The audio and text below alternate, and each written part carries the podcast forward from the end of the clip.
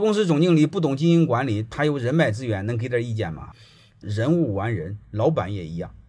如果老板偏向搞人脉、搞关系、找干爹，如果你让他值得信任，各位，他给你的成长空间非常大。相当于是什么？相当于你帮他在做管理，你相当于是他你这家公司的隐形总经理，怎么不可以呢？关键你背后你别搞他，明白吗？你得取得他的信任，你背后你不能搞他，你搞他了，他就不给你权利了，你就没机会了。你要百分百的信任他，你会发现，相对你把你能力给锻炼出来了，他可以做总经理，慢慢你做你的副总经理，甚至做常务总经理，多好呢！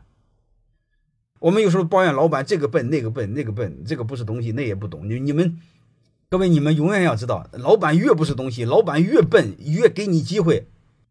不要不要抱怨这个事儿。如果你的上级、你的所有的同事都很优秀，各位，大树底下是不长小树的，哪有你的机会呢？就是因为，你去任何机构都伤痕累累，他才会给你生存留出机会来嘛。